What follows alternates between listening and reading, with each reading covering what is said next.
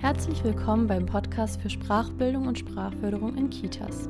Schön, dass du dabei bist. Mein Name ist Karin Schäfer und ich begleite dich als Kindheitspädagogin auf dieser Reise. Unterwegs sprechen wir mit ExpertInnen zu allen Themen rund um Sprachbildung und Sprachförderung im frühkindlichen Bereich. Also, Ohren auf und los geht's.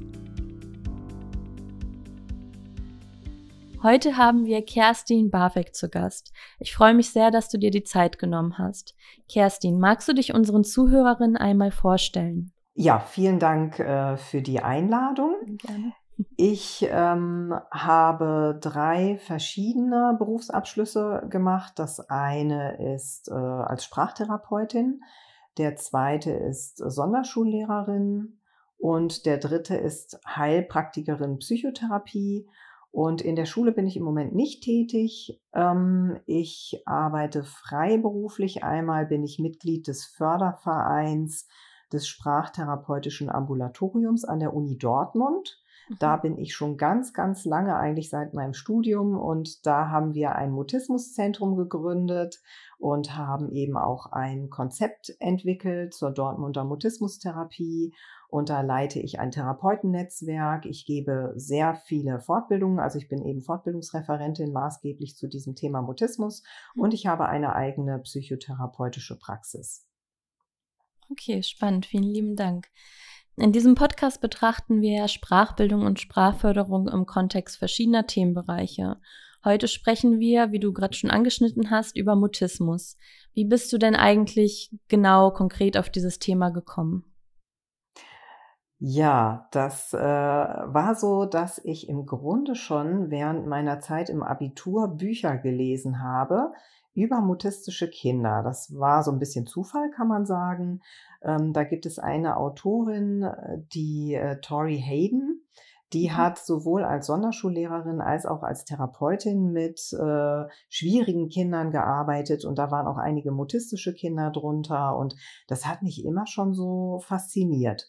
Und dann habe ich eben an der TU Dortmund äh, die zwei Studiengänge gemacht. Das war einmal eben Diplompädagogik mit dem Schwerpunkt Sprachtherapie und das Sonderschullehramt. Und ich hatte das große, große Glück, dass äh, Anfang meiner Studienzeit eine Professorin an die Uni gekommen ist, die Nizza Katz-Bernstein, die eben mhm. Expertin war für den selektiven Mutismus. Und das war dann meine Professorin. Ich habe in unserer Praxiseinrichtung, die wir da haben, das Sprachtherapeutische Ambulatorium, schon als studentische Hilfskraft gearbeitet, später als wissenschaftliche Hilfskraft und hatte dann auch eine wissenschaftliche Stelle über vier Jahre an der Uni. Und äh, ja, sie war einfach meine große Lehrmeisterin. Und die hat so dieses Thema Mutismus ähm, auch angezogen äh, einfach praxisbezogen jetzt, ne, dass so die ersten Kinder zu uns kamen. Ich weiß, dass ich eines der ersten Kinder des ersten Geschwisterpaares dann übernommen habe, ganz jung. Das war vor, weiß ich, mehr als 20 Jahren. Mhm. Und später, als sie nicht mehr an der Uni war, hatten wir so ein äh, Mutismus-Team. Da ist noch meine liebe Kollegin, die danach das Ambulatorium geleitet hat, die Katja Sobellock. Die hat so von der Wissenschaftsperspektive äh, so den Mutismus unterstützt. Die Anja Starke, die mittlerweile Professorin an der Uni Bremen ist und auch die Ilka Winterfeld und verschiedene andere Therapeuten. Und wir haben dann dieses Konzept von der Nizza Katz Bernstein zur Dortmunder Mutismustherapie weiterentwickelt. Wir hatten über die ersten Kinder, die ersten Zeitungsartikel, die ersten Fernsehbeiträge solchen unglaublichen Zulauf, dass ich 15 Jahre ausschließlich in diesem Thema Mutismus auch praktisch gearbeitet habe. Also okay. Also ich hatte nur noch mutistische und sprechscheue Kinder, später dann auch Jugendliche und Erwachsene, so dass wir da mit diesem äh, Fundament, was wir bekommen haben, äh, das immer weiterentwickeln konnten, indem wir immer mehr und immer mehr dieser Kinder hatten. Und äh, ja, daraus ist dieses Konzept Dortmunder Mutismustherapie entstanden. Mhm. Und ähm, was genau versteht man unter Mutismus? Du, du hast gerade auch die Begriffe äh, Sprechscheu und Mutismus erwähnt. Wie könnte man das so ein bisschen ähm, definieren vielleicht? Ja, also im Begriff Mutismus steckt ja Mutus stumm. Ne? Das sind ah. Kinder, die schweigen. Mhm. Kinder, die schweigen, obwohl sie eigentlich sprechen können. Also organisch gesehen gibt es da kein Problem. Und die selektiv mutistischen Kinder sprechen eben in bestimmten Situationen ja und in bestimmten Situationen nein. Und dieses Schweigen ist psychisch bedingt. Mhm, okay. ähm, also psychisch bedingt, aber es ist eben so, dass es wirklich auch eine, eine Körpersymptomatik hat. Das heißt, diese Kinder es ist häufig so, dass sie erstarren in verschiedenen Situationen und dass sie dann eben nicht sprechen können, dass wirklich nichts rauskommt und die Kinder da auch gar keine äh, Idee selber haben, warum das denn so ist. Es ist ein bisschen verwandt, kann man eigentlich sagen, auch äh, so zur Stottersymptomatik. So kann man das immer ganz gut erklären, denn auch das Stottern ist ja in bestimmten Situationen nicht da, so dass dann äh, Betreffende auch, auch flüssig sprechen können, mit sich allein oder mit kleinen Kindern oder mit Tieren oder so. Mhm. Und in manchen Situationen ist es eben mehr. Und so ist es auch mit dieser Mutismus-Symptomatik, nur dass die eben konsequent schweigen. Und die Abgrenzung zur Schüchternheit. Mhm. Also es ist tatsächlich so, dass einige der äh, mutistischen Kinder auch durchaus so ein schüchternes Naturell haben. So gesehen äh, kann man jetzt nicht sagen, das ist was ganz, ganz grundständig anderes. Aber schüchterne Kinder haben eben in der Regel so eine Zeit, in der sie auftauen, warm werden, sagt man immer so, und dann ne, so zumindest so langsam und leise aus sich rauskommen. Und bei den mutistischen Kindern hat dieses Schweigen so eine Konsequenz. Das heißt, wenn es da so ein Feld gibt, zum Beispiel, dass die im, im Kindergarten jetzt nur mit einer Freundin flüstern äh, und sonst mit keinem sprechen oder nur mit Kindern sprechen, mit Erwachsenen nicht oder auch in der Kita komplett nicht sprechen, dann ist das oft über, also der Zeitraum ist auch definiert, es muss mindestens sechs Wochen konsequent so sein. Dann okay. spricht man erst von einem mhm. Mutismus. Ähm, und dann ist das oft so eine Grenze, über die sie nicht drüber gehen, weil, sie weil das irgendwann auch so definiert ist, dass sie dort schweigen. Also es hat einfach eine große Konsequenz. Und wie können pädagogische Fachkräfte Mutismus im Kita-Alltag erkennen und wie sollten sie damit umgehen? An welcher Stelle sollte ein Arzt, eine Ärztin oder eine Logopädin benachrichtigt werden? Genau, das sind dann ja zwei Fragen. Ne? Also mhm. die erste, wie können die das erkennen? Ähm, ja, es gibt eben so mehrere Kriterien, so wie der Mutismus ja auch definiert ist, äh, wo man erstmal, wenn man, wenn man das Störungsbild äh, grob kennt und das mal gehört hat, wo man schauen kann, treffen die denn zu? Also das eine Kriterium ist eben das, was ich ja gerade genannt habe. Die Kinder sprechen bei selektiven Mutismus eben in einigen Bereichen, in einigen Situationen mit einigen Personen ja und mit anderen nein. Das ist das Kernsymptom. Ne?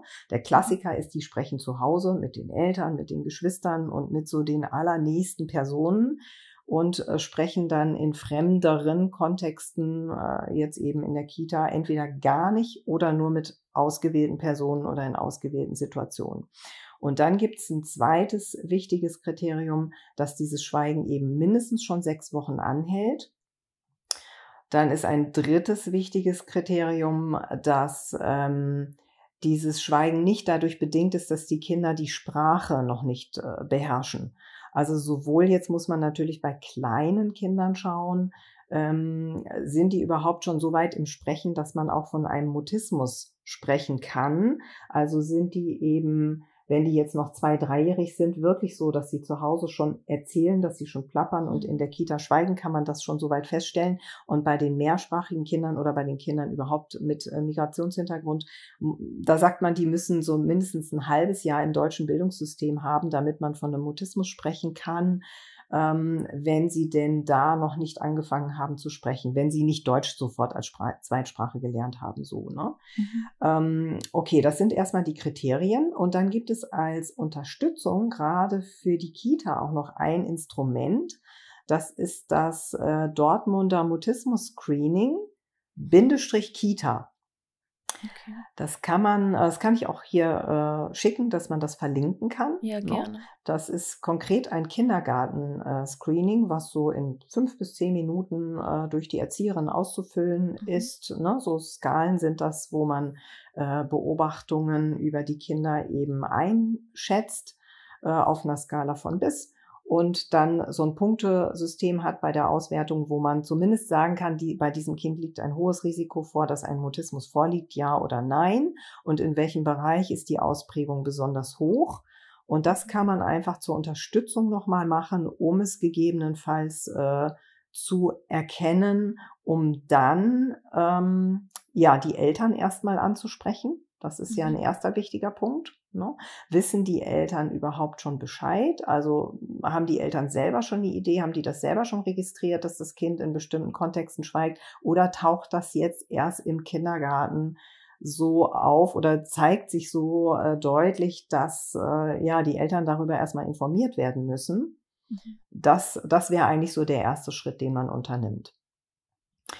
Und dann schaut man halt, ist denn die Entwicklungsperspektive eine, dass man merkt, das geht so vorwärts, das Kind wird immer lockerer, es kommt doch sowas, es spricht in immer mehr Situationen und hat man jetzt so eine Zuversicht gemeinsam, sowohl die Eltern als auch die Kita, dass es vorangeht, dann kann man auch erst noch ein bisschen abwarten, gerade wenn das Kind noch jung ist und das Schweigen noch nicht so lange etabliert ist. Oder hat man das Gefühl, da gibt es Unsicherheit seitens der Eltern, Unsicherheit seitens der Erzieherinnen und auch Leidensdruck auf Seiten des Kindes, ähm, dann ist der Moment gekommen, wo man sich um Hilfen bemühen sollte. Ne? Und, und natürlich auch, wenn man sich unsicher ist mit der Diagnostik, was ich nämlich noch vergessen habe, man muss auch noch bestimmte andere Störungsbilder ausschließen.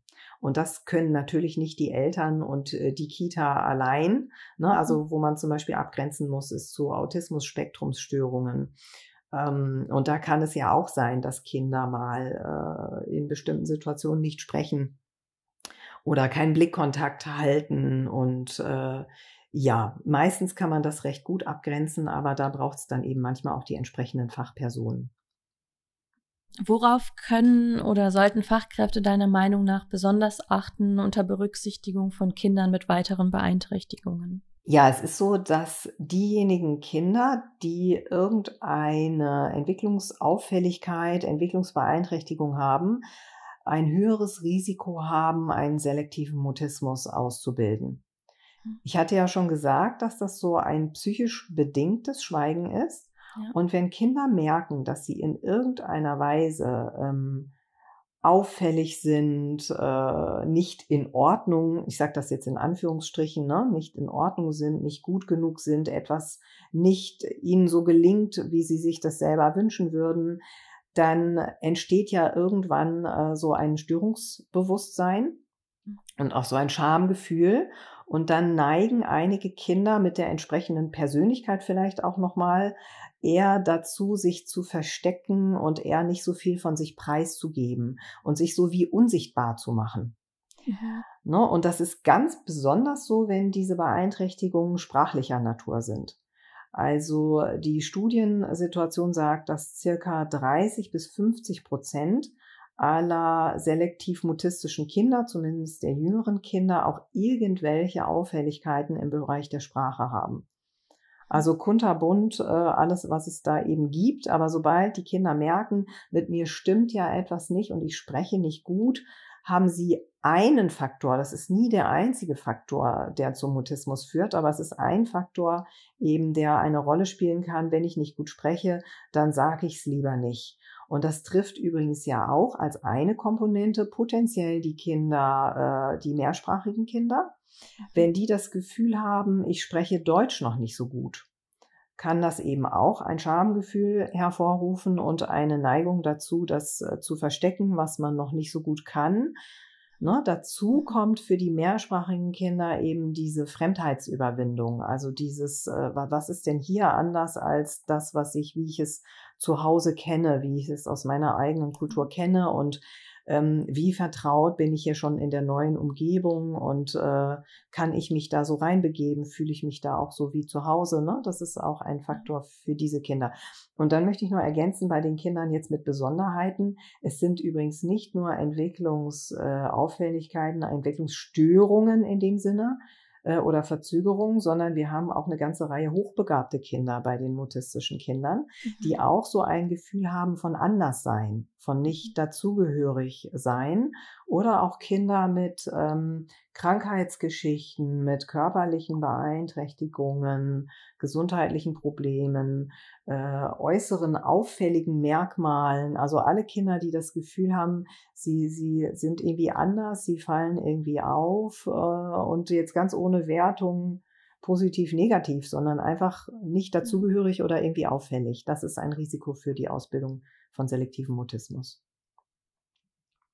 Kann in der Kita da irgendwie entgegengewirkt werden, also präventiv? Ja, so dieser Grundsatz, äh, der ja heute auch schon sehr bekannt ist, dass jeder einfach erstmal in Ordnung ist, so wie er ist und dass jeder ein Individuum ist und seine Besonderheiten hat und haben darf, das ist etwas, was natürlich als Haltung hilfreich ist für die Kinder. Also jedes Kind ist ein besonderes und jedes Kind äh, hat seine individuelle Geschichte und ist einzigartig. Und was ich immer sehr schön finde, so rein symbolisch, ob man es jetzt als Bilderbuch einsetzt oder nicht, aber rein symbolisch die Geschichte des kleinen Ich bin ich.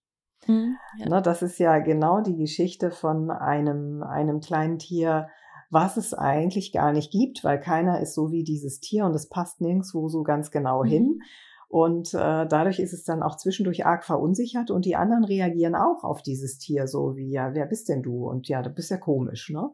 Und erst als das Tier entdeckt, ach, ich bin ich und das ist völlig in Ordnung, dass ich so bin, wie ich bin, reagieren dann auch die anderen positiv. Und diese, diese Haltung ist einfach äh, etwas Hilfreiches für diese Kinder. Mhm, schönes Beispiel, das Buch verlinke ich dann auch nochmal in der Beschreibung. ja, schön. Und dann gibt es noch einiges mehr, was die äh, Erzieherinnen tun können, wenn sie eben so ein Kind haben. Also die eine Geschichte ist ja, was wir schon gesagt haben, mit den Eltern zu sprechen, gegebenenfalls zu schauen, äh, gibt es da Unterstützungsmöglichkeiten, mit dem Kinderarzt, der Kinderärztin Kontakt aufzunehmen, aber auch eben äh, eventuell eine geeignete Therapeutenadresse äh, zu suchen. Da ähm, schicke ich gerne auch nochmal zu, damit man das verlinken kann, die Netzwerke, die es in mhm. Deutschland gibt, wo man gezielt äh, Therapeuten finden kann, mhm. die sich eben mit diesem selektiven Mutismus äh, auskennen und sich spezialisiert haben. Da wir haben auch ein eigenes Therapeutennetzwerk, was sich zusammensetzt aus Therapeuten, die äh, wirklich die, also so, so ein Basisseminar bei uns gemacht haben und manchmal auch eine ganze komplexe Weiterbildung. Und es mhm. gibt aber auch noch eine Selbsthilfe und es gibt auch noch einen Verein Stillleben. Die haben auch noch Therapeutenlisten. Also es ist gut, wenn man da die entsprechenden Adressen hat, damit man jemand gezielt finden kann. Ähm, so, das ist die eine Geschichte. Und die andere Geschichte ist aber auch noch die, wie können jetzt die Erzieherinnen selber in der Kita mit solchen Kindern umgehen, äh, wenn, wenn sie eben merken, da ist ein Kind, das schweigt in bestimmten Situationen. Mhm. Ja, es ist erstmal wichtig, dass kein Druck auf das Sprechen gemacht wird.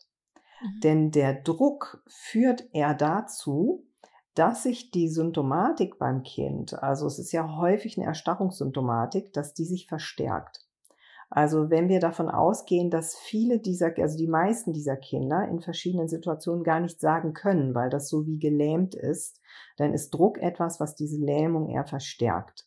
Was man alternativ eben machen kann, ist, dass man erstmal alles annimmt, was an nonverbalen Kommunikationsmöglichkeiten zu aktivieren ist. Also sei das erstmal Nicken, Kopfschütteln und man stellt die Fragen erstmal so, dass die Kinder eben mit Ja und Nein beantworten können oder dass sie was ankreuzen können oder dass sie auf etwas zeigen können oder manchmal auch, dass sie Bildsymbole einsetzen können, mhm. äh, manchmal auch, dass sie ein anderes Kind haben, über das sie erstmal kommunizieren, indem sie dem Kind ähm, sagen, was, was sie jetzt gerade auf dem Herzen haben und dieses Kind ist dann wie so eine Art Sprachrohr. Ne? Das mhm. ist erstmal okay, das alles so anzunehmen, damit das Kind sich hier erstmal sicher und wohl fühlt und das Gefühl hat, es kann das, was es mitteilen möchte, auch irgendwie einbringen. Und mit der Zeit ist es aber eben auch ganz, ganz wichtig, dass man immer wieder dem Kind signalisiert, irgendwann sprichst du hier. Also so eine Haltung der positiven Unterstellung, ähm, die selbstverständlich dem Kind so quasi äh, suggeriert, natürlich entwickelst du dich irgendwann daraus, natürlich sprichst du irgendwann. Und je mehr man das unterstellt und je selbstverständlicher, desto eher entwickeln sich die Kinder auch in diese Richtung.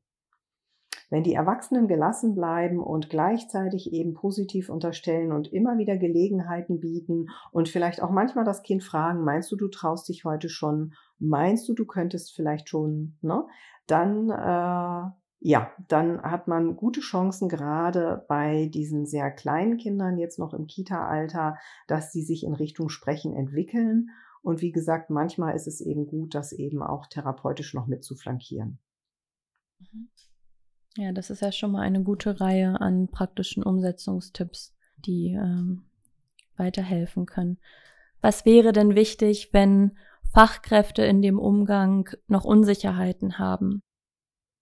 Das ist auch nochmal eine sehr gute Frage, denn äh, ja, der Mutismus zeigt sich ja in der Beziehung und sobald die Fachkräfte, auch die Eltern natürlich, auch die Therapeuten, unsicher sind im Umgang mit dem Kind, dann wirkt diese Unsicherheit wieder auf die Kinder zurück. Und wenn die Kinder wieder mehr verunsichert sind, vertieft das eher die Symptomatik. Deswegen mhm. ist Beratung auch immer was elementar Wichtiges, also Beratung von Eltern und auch Beratung von Fachkräften. Denn äh, auch wenn ich jetzt so in diesem Interview so ein paar allgemeine Hinweise geben konnte, es gibt natürlich ganz viele äh, Beispielsituationen, ganz viele individuelle Situationen, die jetzt nicht so leicht zu lösen sind und wo man einfach auch so Einzelfall beraten muss. Und die Sicherheit der Erwachsenen wirkt sich dann wieder sehr positiv in der Regel auf die Kinder aus. Und ja, also von daher geht es eben bei den Hilfen nicht nur um äh, therapeutische Unterstützung für die Kinder, sondern es geht eben auch darum, äh, ja, dass sowohl Eltern als auch Erzieherinnen eben sich da auch Rat holen können.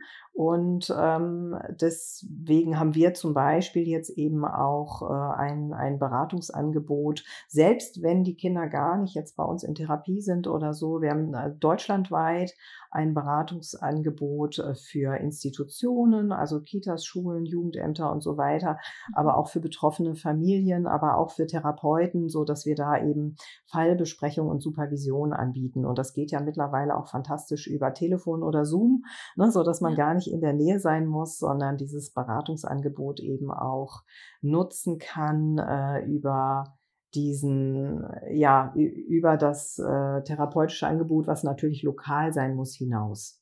Mhm. Ja, was zur Orientierung noch wichtig ist zu sagen, ähm, Therapien für die Kinder, die können im logopädischen Bereich sein, im heilpädagogischen Bereich oder auch im psychotherapeutischen. Auch Kunst- und Musiktherapie käme mal in Frage. Und da gibt es ja unterschiedliche Kostenträger. Also ich sage es jetzt mal für die Logopädie, da ist es ja so, dass der Arzt eine Verordnung ausstellt und die Krankenkasse das eben übernimmt. Diese Beratungsangebote, von denen ich jetzt gerade gesprochen habe, die sind äh, Privatzahlanngebote, weil da gibt es jetzt keinen Träger, da gibt es jetzt keine Kostenübernahme von der Krankenkasse oder mhm. so. Das heißt, wenn Familien oder auch Institutionen das in Anspruch nehmen möchten, dann muss man das eben dazu sagen, dass es da, mhm. äh, dass man da jetzt beispielsweise bei uns, aber auch bei anderen Institutionen eben die Sätze äh, sich informieren muss, was die Sätze mhm. sind. Mit welchen Worten möchtest du unser heutiges Gespräch gerne abschließen? Ja, ich bin sehr dankbar, dass ich äh, ja genau mich auf diesen Mutismus spezialisieren durfte. Das ist keine ganz leichte Arbeit, weil einen das schon dieses Schweigen der Kinder herausfordert und weil es sehr, sehr viel Geduld braucht. Das sind oft sehr lange Prozesse, bis die Kinder vom Schweigen ins Sprechen kommen. Ähm, und gleichzeitig ist es so etwas, es ist so wie so ein Zauber, wenn die Kinder dann anfangen zu sprechen. Und es ist so schön, dass es in den aller, allermeisten Fällen wirklich dazu kommt, dass die Kinder heile werden, dass sie entweder so weit sich daraus entwickeln, dass man nie mehr merkt, dass das mal ein mutistisches Kind war, oder dass sie vielleicht vom Naturell einfach ein bisschen schüchtern bleiben, aber eben nicht mehr diese Schweigesymptomatik haben. Und ja. Äh, ja, das ist eben, da möchte ich auch Mut machen, dass das etwas ist, was nicht für immer bleiben muss und in der aller Regel das eben auch nicht tut. Äh, sondern sich die meisten daraus entwickeln. Und je eher man mit den Hilfen ansetzt, also mit den therapeutischen Hilfen und auch mit der Beratung, desto besser sind die Chancen. Also gerade im Kita-Bereich sind die enorm hoch. Sehr bewegende Schlussworte, wie ich finde. Kerstin, vielen lieben Dank für dieses aufschlussreiche Interview heute. Und an der Stelle würde ich mich von dir verabschieden und auch von allen ZuhörerInnen und wir hören uns am 21. Februar zur nächsten Episode wieder. Tschüss! Tschüss! Schön, dass du heute dabei warst. Ich wünsche dir und den Kindern wie immer viel Freude beim Umsetzen und wir hören uns beim nächsten Mal.